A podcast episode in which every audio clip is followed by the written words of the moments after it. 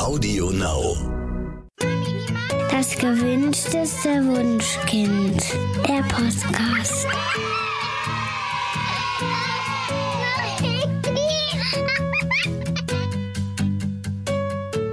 Hallo und herzlich willkommen zu Das gewünschteste Wunschkind, der Podcast. Heute mit Daniel Graf und ohne Katja Seide. Meine liebe Katja ist leider krank geworden. Und damit ich nicht ganz alleine bei euch bin, habe ich mir einfach einen ganz, ganz tollen Studiogast eingeladen, den ich herzlich begrüße. Hallo, liebe Kirin Deuritzbacher. Hallo, liebe Danielle. Ich freue mich, dass ich da sein Herzlich darf. willkommen. Ich freue mich auch total, dass es endlich geklappt hat. Wir haben ja schon lange drüber gesprochen. Wir beide möchten gerne über das Thema Einschulung unter Corona-Bedingungen sprechen, denn ich glaube, ganz, ganz viele Eltern ähm, haben momentan große Befürchtungen, dass der nicht reguläre Prozess der Einschulung zu Problemen führen könnte. Aber ich will dich kurz noch vorstellen, für diejenigen, die dich nicht kennen. Ähm, Kirin bietet nämlich die Begleitung von Kursen, Workshops und Familien an und ähm, ja, legt dabei ganz doll den Fokus auf Bindung und Beziehung. Ihr findet sie unter bindung-beziehung.de. Ähm, ja, liebe Kirin, du berätst Familien und da sind bestimmt auch die ein oder anderen dabei, die sich jetzt sehr große Sorgen machen und dadurch, dass Kinder unter Umständen nicht in die Kita gehen können, die Befürchtung haben, dass ihre Kinder gar nicht ausreichend auf die Einstellung vorbereitet sein könnten. Ähm, was sagst du denn den Eltern?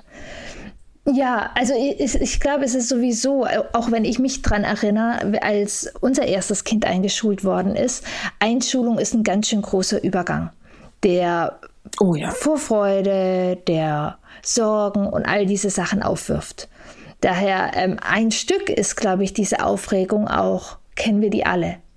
Und natürlich ist es dieses Jahr, wo es noch viel mehr Unsicherheiten gibt, das alles noch ein Stück größer. Was sind denn so die größten Ängste? Sehr häufig höre ich eben, dass das Vorschulprogramm auch nicht stattfinden kann in den Kitas, ja. wo die Eltern ja sich sozusagen auch die Sicherheit wünschen, dass die Kinder gut vorbereitet sind. Dann sind eben so Fragen, was müssen wir zu Hause machen? Ähm, ist mein Kind überhaupt gut vorbereitet? Dann ist auch eine Traurigkeit oder eine Unsicherheit, wie wird der Abschied vom Kindergarten sein? Das ist ja auch eine reiche Zeit. Die Abschiedsfeiern, mhm.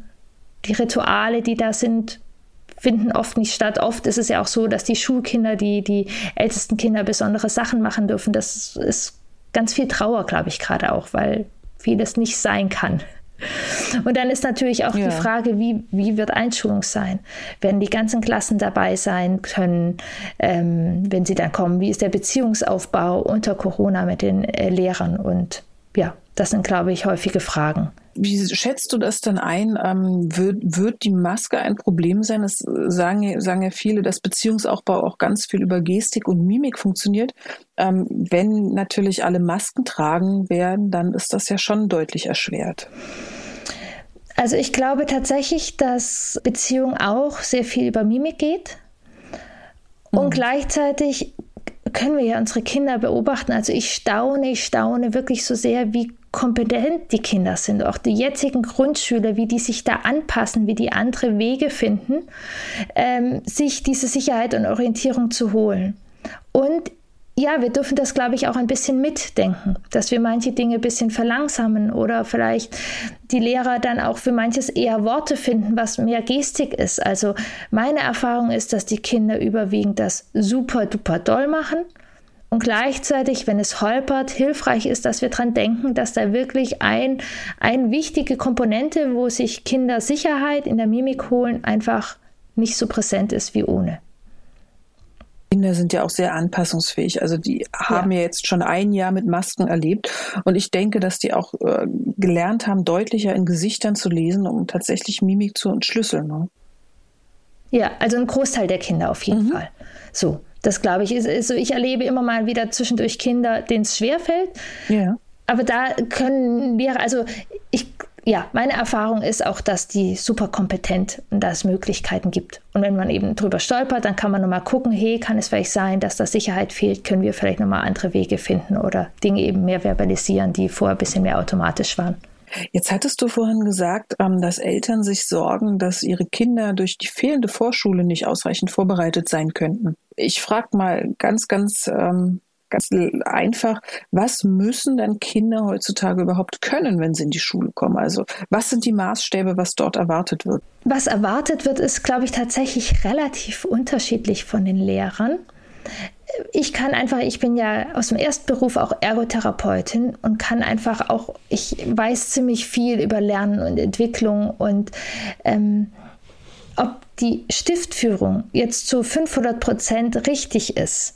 Ähm, also so, so diese rein schulische Vorbereitung, die ist, glaube ich, auch zu einem Teil für die Eltern, dass die Sicherheit geben. Mhm. Viel wichtiger sozusagen in der Vorbereitung ist, dass die Kinder in diesem Alter ähm, auch Bock haben. Bock auf äh, kleine Projekte, auf Selbstständigkeiten. Und ja, das ist fürchterlich schön, wenn sie das in der Kita machen. Aber also das, was ja in diesem Vorschuljahr, also meine Erfahrung ist, dass auch Entwicklung in diesem Vorschuljahr nochmal total krass ist.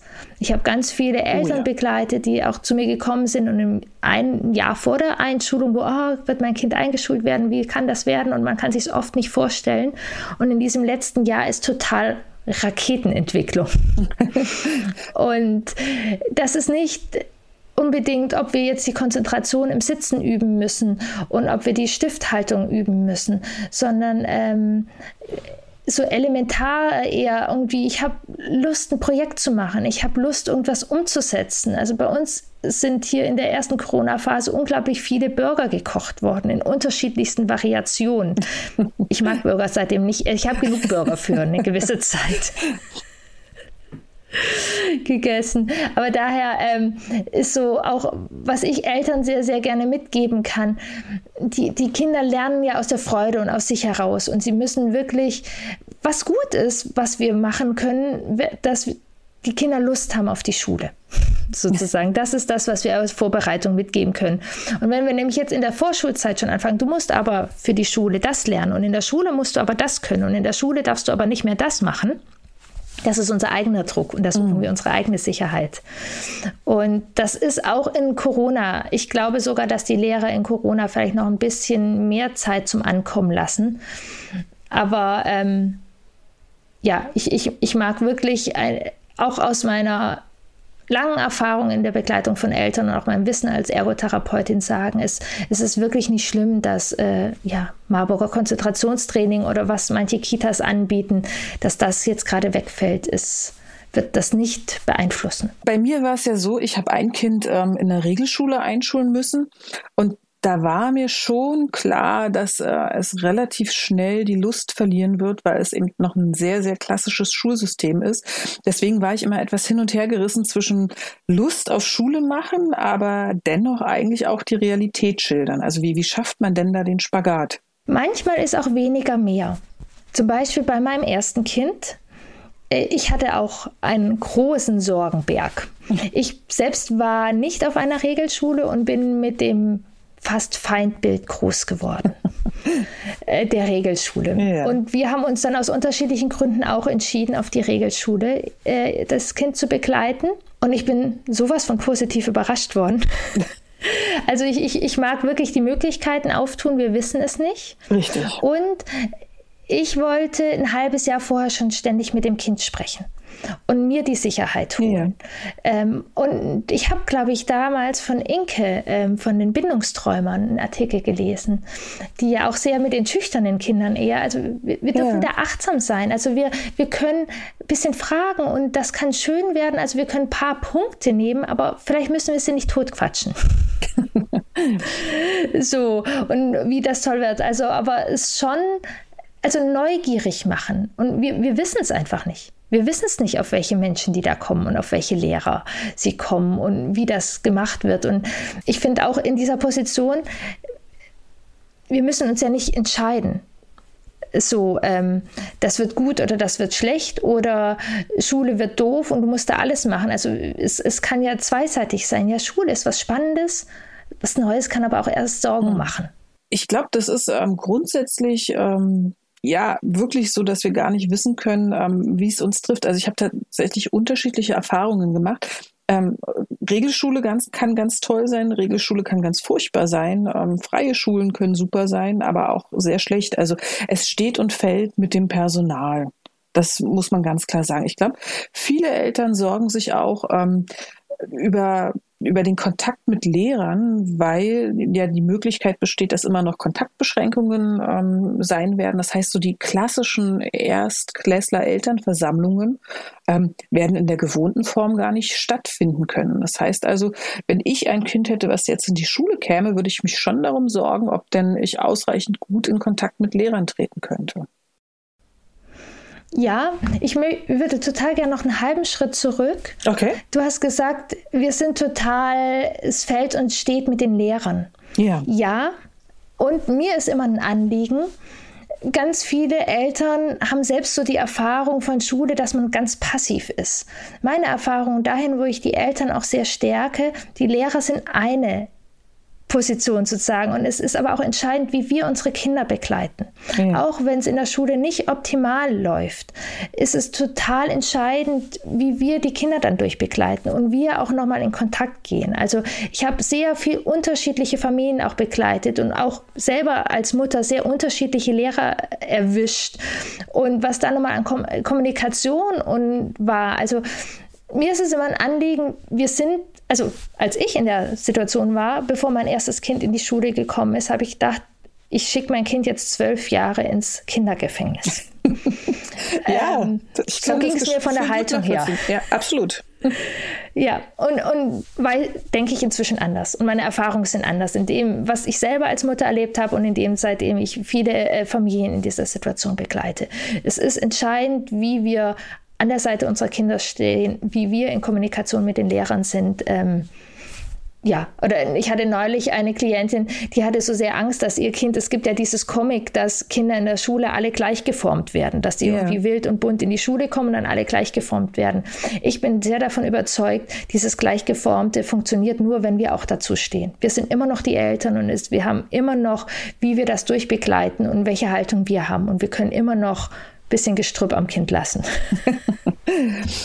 Wie schaffe ich es, ähm, in ausreichend guten Kontakt ähm, zu kommen, um das Gefühl zu haben, gut aufgehoben zu sein? Und auch, ähm, ja, man möchte ja zum Lehrer auch so eine Grundbeziehung aufbauen, ähm, dass man, es ist ja auch so ein bisschen ähm, Eigennutz, dass man einfach das, das Gefühl hat, dass das Kind gut aufgehoben ist. Und dass man auch jederzeit Rückfragen stellen kann, einfach, einfach um das Kind ausreichend gut begleiten zu können. Ja, das glaube ich ist sogar elementar wichtig. Also ich, ich spreche auch immer sehr gerne sozusagen von einem Dreieck, dass es einem Kind gut geht. Es muss eben äh, die Sicherheit von Lehrer, Eltern und Kind sein. Und ich finde das schon mal sehr gut, wenn wir das als Eltern auch wissen, dass wir da Sicherheit brauchen, um unser Kind gut abzugeben können und zu begleiten können. Und ähm, wenn wir das wissen, können wir da ja auch schon ein bisschen dafür einstehen. Und wenn tatsächlich irgendwie es lange dauert, bis ein ersten Elternabend ist, vielleicht fragen wir dann nochmal nach. Ja. So, und ich glaube, wir haben alle jetzt Erfahrungen über Zoom-Elternabende, die gehen auch. Die gehen auch. Manchmal ähm, ist es sogar mal angenehmer, wenn man im Wohnzimmer im Schlafanzug da sitzen kann. Und Gleichzeitig ist aber auch eine Veränderung. Es ist nicht mehr so ganz dieses enge wie im Kindergarten. Also wir dürfen auch, auch unsere Kinder vielleicht beobachten und erstaunt sein über die Flügel der Kinder. Also ich war extremst erstaunt. Ich habe mit allem gerechnet, nur nicht damit, dass mein Kind da richtig gerne hingeht. das soll tatsächlich gelegentlich vorkommen. Kirin, was glaube ich auch ein sehr großes Problem ist, ist die große Unsicherheit der Eltern. Wie geht es denn überhaupt weiter? Also wer größere Kinder hat, der erlebt ja jetzt ähm, teilweise Wochen, Monate langes Homeschooling. Der erlebt Wechselunterricht. Ähm, der hat die Kinder viel zu Hause. Und ähm, im Grunde weiß man gar nicht, worauf man die Kinder vorbereiten soll. Ich weiß nicht, gehen die Kinder wieder komplett in die Schule? Werden sie nur gruppenweise hingehen? Ähm, das, glaube ich, würde für mich ein relativ großes Problem sein, dass ich so gar nicht definieren kann, was passiert. Wie, wie kann ich das für mich lösen und für mein Kind? Das ist, glaube ich, unglaublich schwer. Und es ist, es, es geht mir auch. Also ich, ich weiß nicht nächste Woche hier, äh, welches Kind wie wo Schule hat, wie der Mann wie wo Schule hat. Also wir sind ja da ein bisschen geübt drin. Ähm, und natürlich mit diesem Riesenschritt Einschulung. Ich habe tatsächlich erlebe auch Eltern, die sich jetzt große Sorgen machen, wie das Homeschooling dann eben im September wird. Was ich nur erlebt habe, ist, dass ich habe eine Kollegin und deren Kind ist in die erste Klasse eingeschult worden. Mein Kleiner ist jetzt in der dritten Klasse. Ähm, da schaffe ich es relativ gut, die Inhalte zu vermitteln. Also da geht es um, weiß ich nicht, Parallelen und, und, und wir lesen Ronja, Räubertochter.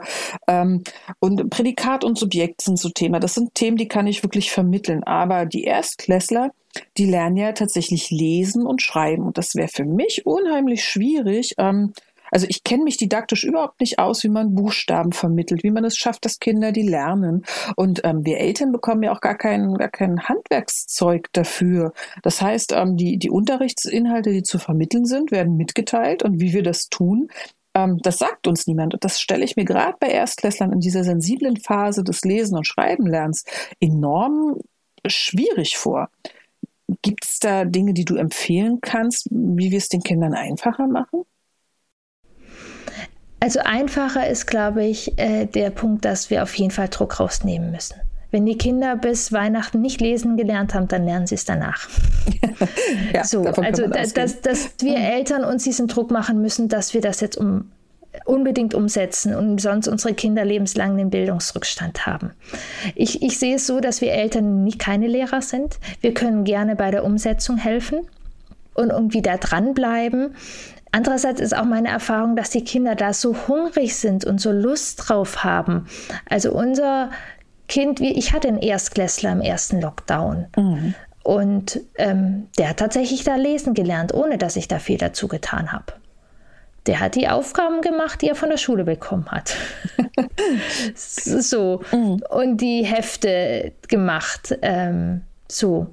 Also ich, ich glaube auch da dieses Vertrauen. Und andererseits, wir wissen es nicht, wir können es nicht ändern. Und es ist wirklich gut, wenn wir im Hier und Jetzt sind und die nächsten Schritte gucken.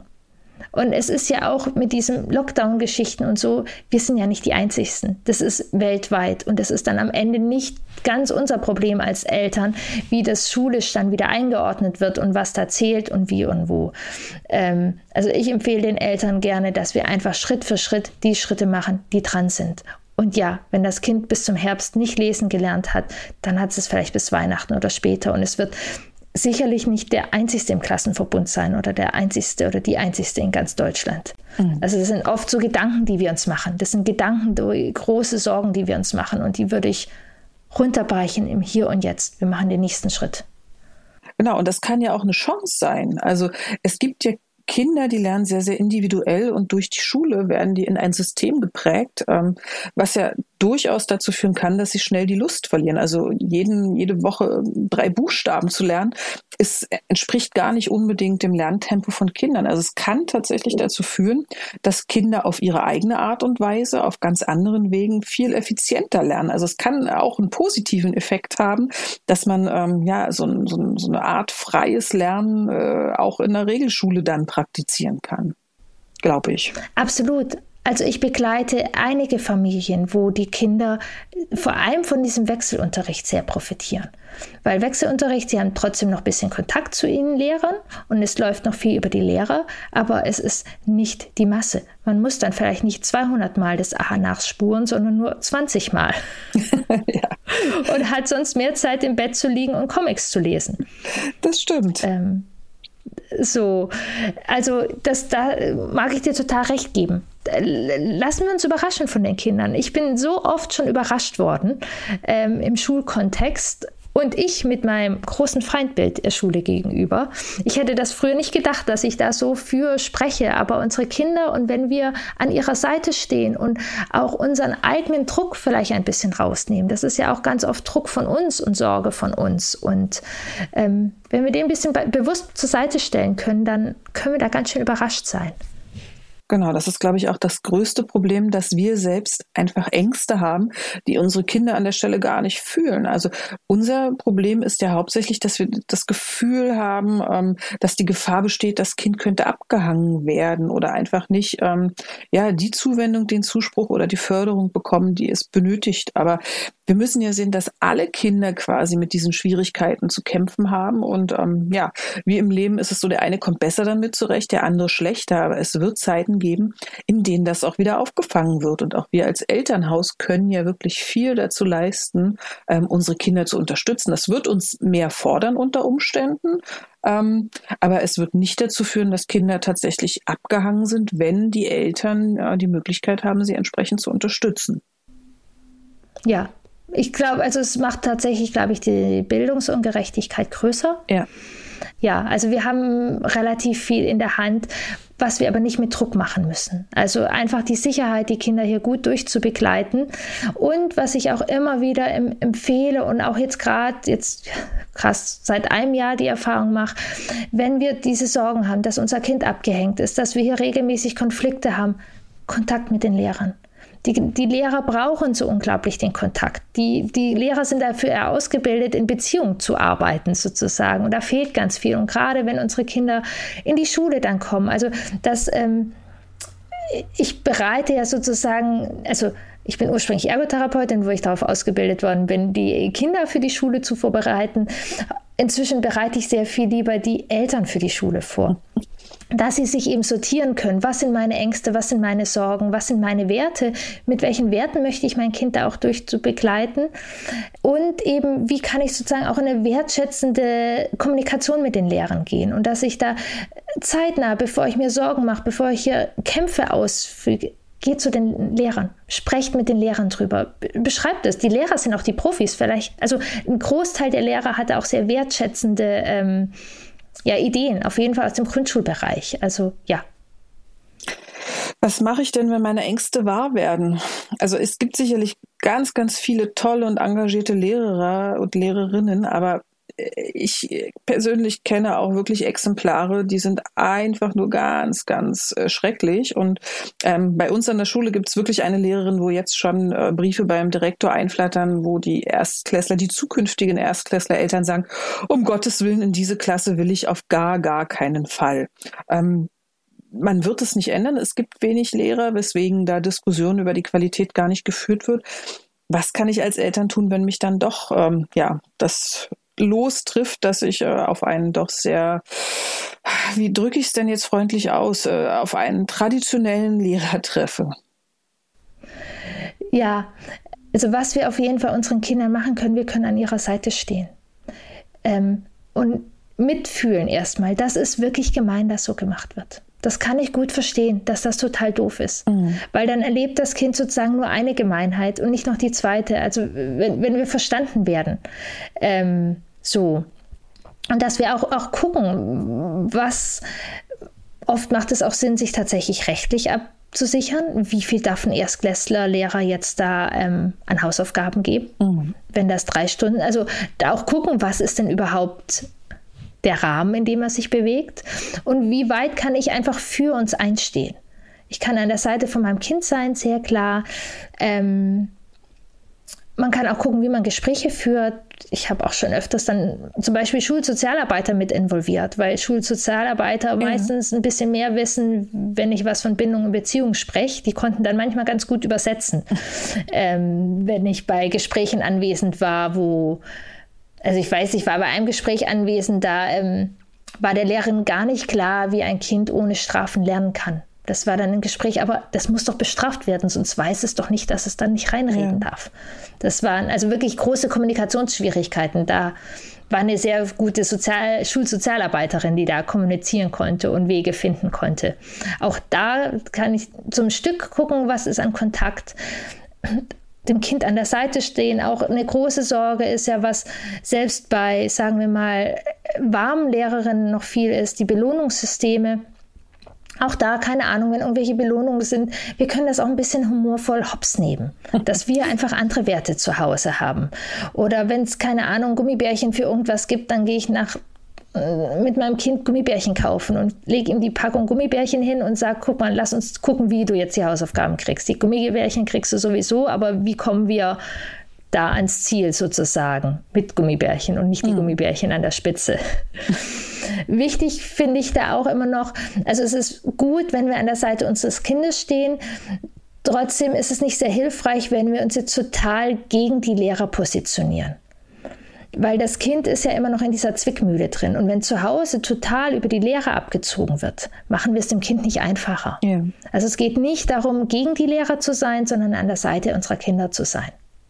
Das heißt also klar zu formulieren, das, was geschieht, ist zum Teil einfach ähm, ja, ungerecht, aber das ist im Leben einfach, trifft man manchmal auf Menschen, mit denen muss man einfach lernen, umzugehen. Aber trotzdem die deutliche Rückmeldung zu geben, ähm, das ist nicht in Ordnung, ähm, ja, genau, ich bin für dich da und wir können bist. über alles reden. Und ich glaube, reden ist da sehr, sehr wichtig, dass Kinder das Gefühl haben, dass da jemand ist in ihrer Familie, an den sie sich jederzeit wenden können und da auch so ein bisschen ähm, ja, Emotionen abladen können. Weil ich glaube, das ist in der Schule, ähm, da sammeln die Kinder. Ich, viel, ich kenne viele Kinder, die sehr gestresst nach Hause kommen und dann erstmal explodieren. Das kennt man ja aus dem Kita-Alltag, wo sie den ganzen ja. Tag funktionieren mussten. Das setzt sich teilweise in der Schule auch fort. Und ähm, ich glaube, wenn man da ein verlässlicher Partner an der Seite des Kindes ist, ähm, dann wird man diese Zeit tatsächlich gut meistern können.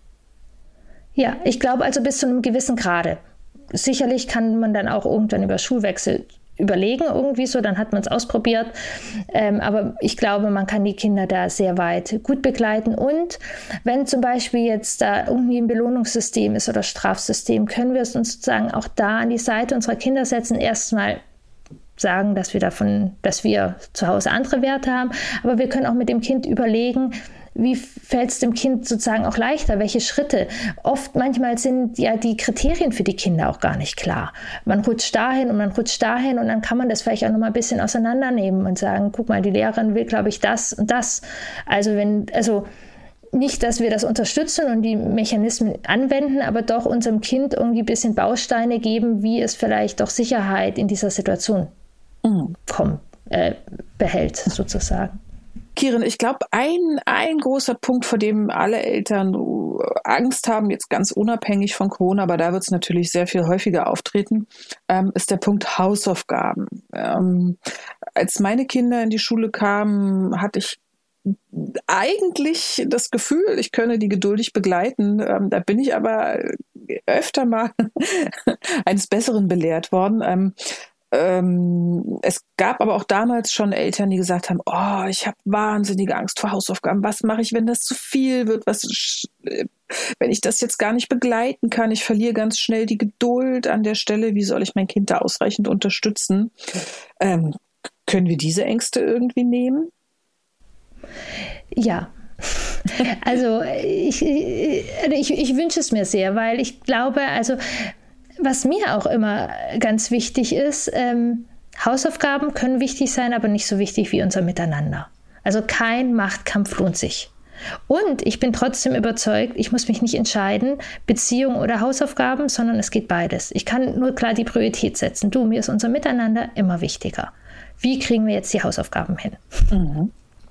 Und dass viel davon auch unser eigener Druck ist. Wie ging es uns denn mit den Hausaufgaben?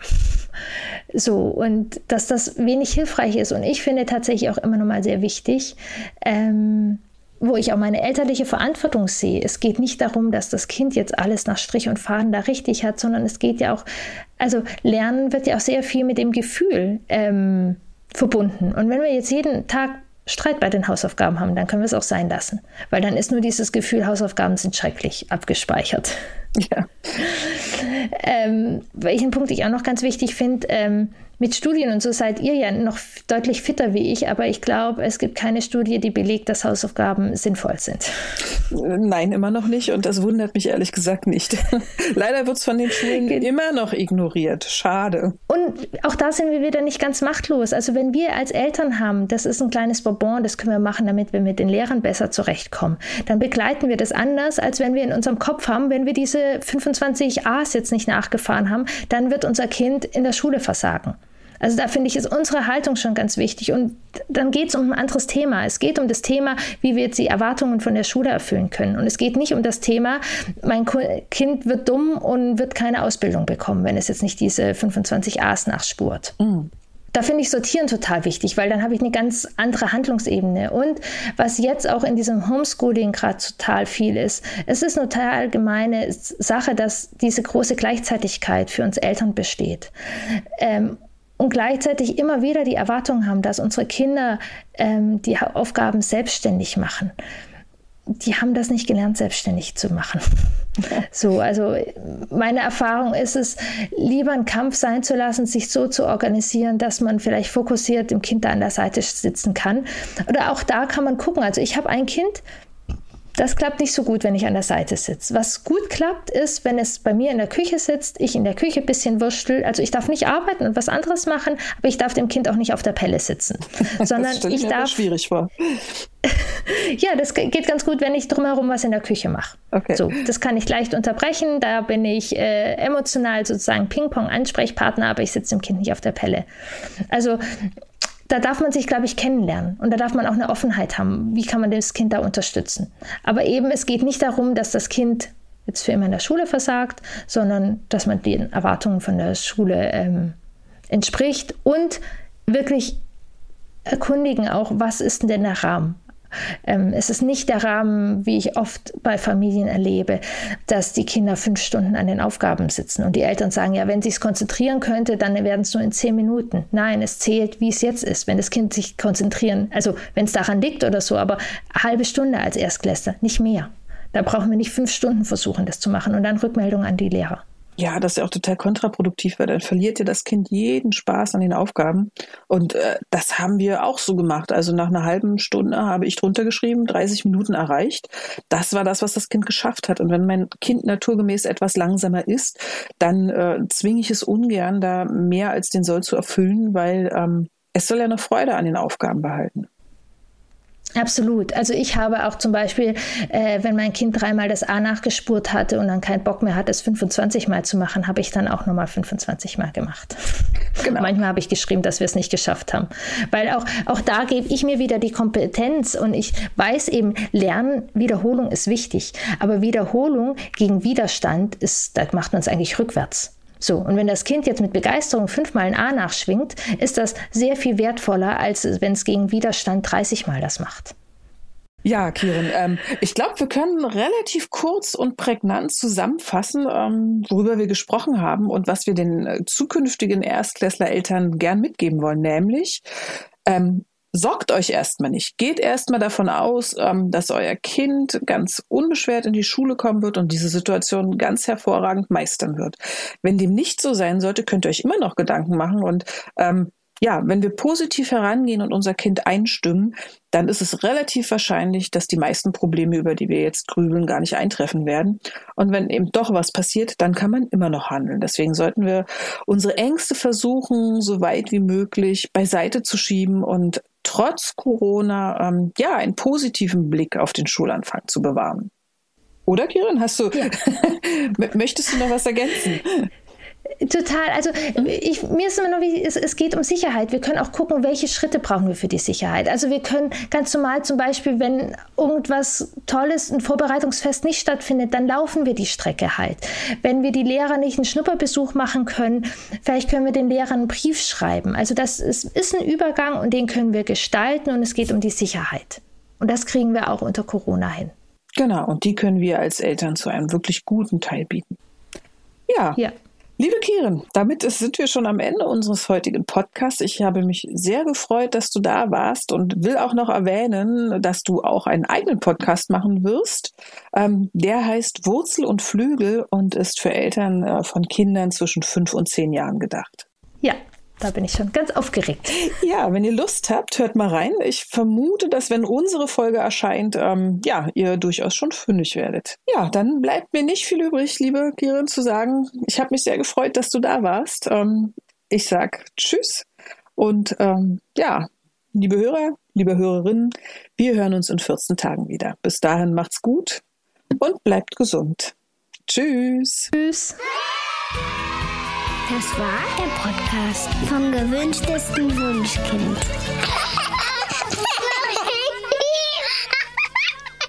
Damit ihr die zwei Wochen bis zur nächsten Folge das gewünschteste Wunschkind gut überbrücken könnt, hier noch ein Podcast-Tipp für euch. Davon erzählen euch die Hosts am besten selbst. Hallo, wir sind Günther und Carla. In unserem Podcast Long Story Short stellen wir in jeder Folge vier Bücher vor, die uns so richtig begeistert haben und von denen wir euch überzeugen wollen. Dafür haben wir allerdings nur jeweils 60 Sekunden Zeit. Und danach wird natürlich drüber diskutiert. Wir freuen uns, wenn ihr mal reinhört. Long Story Short gibt's auf Audio Now und überall, wo es Podcasts gibt. Audio Now.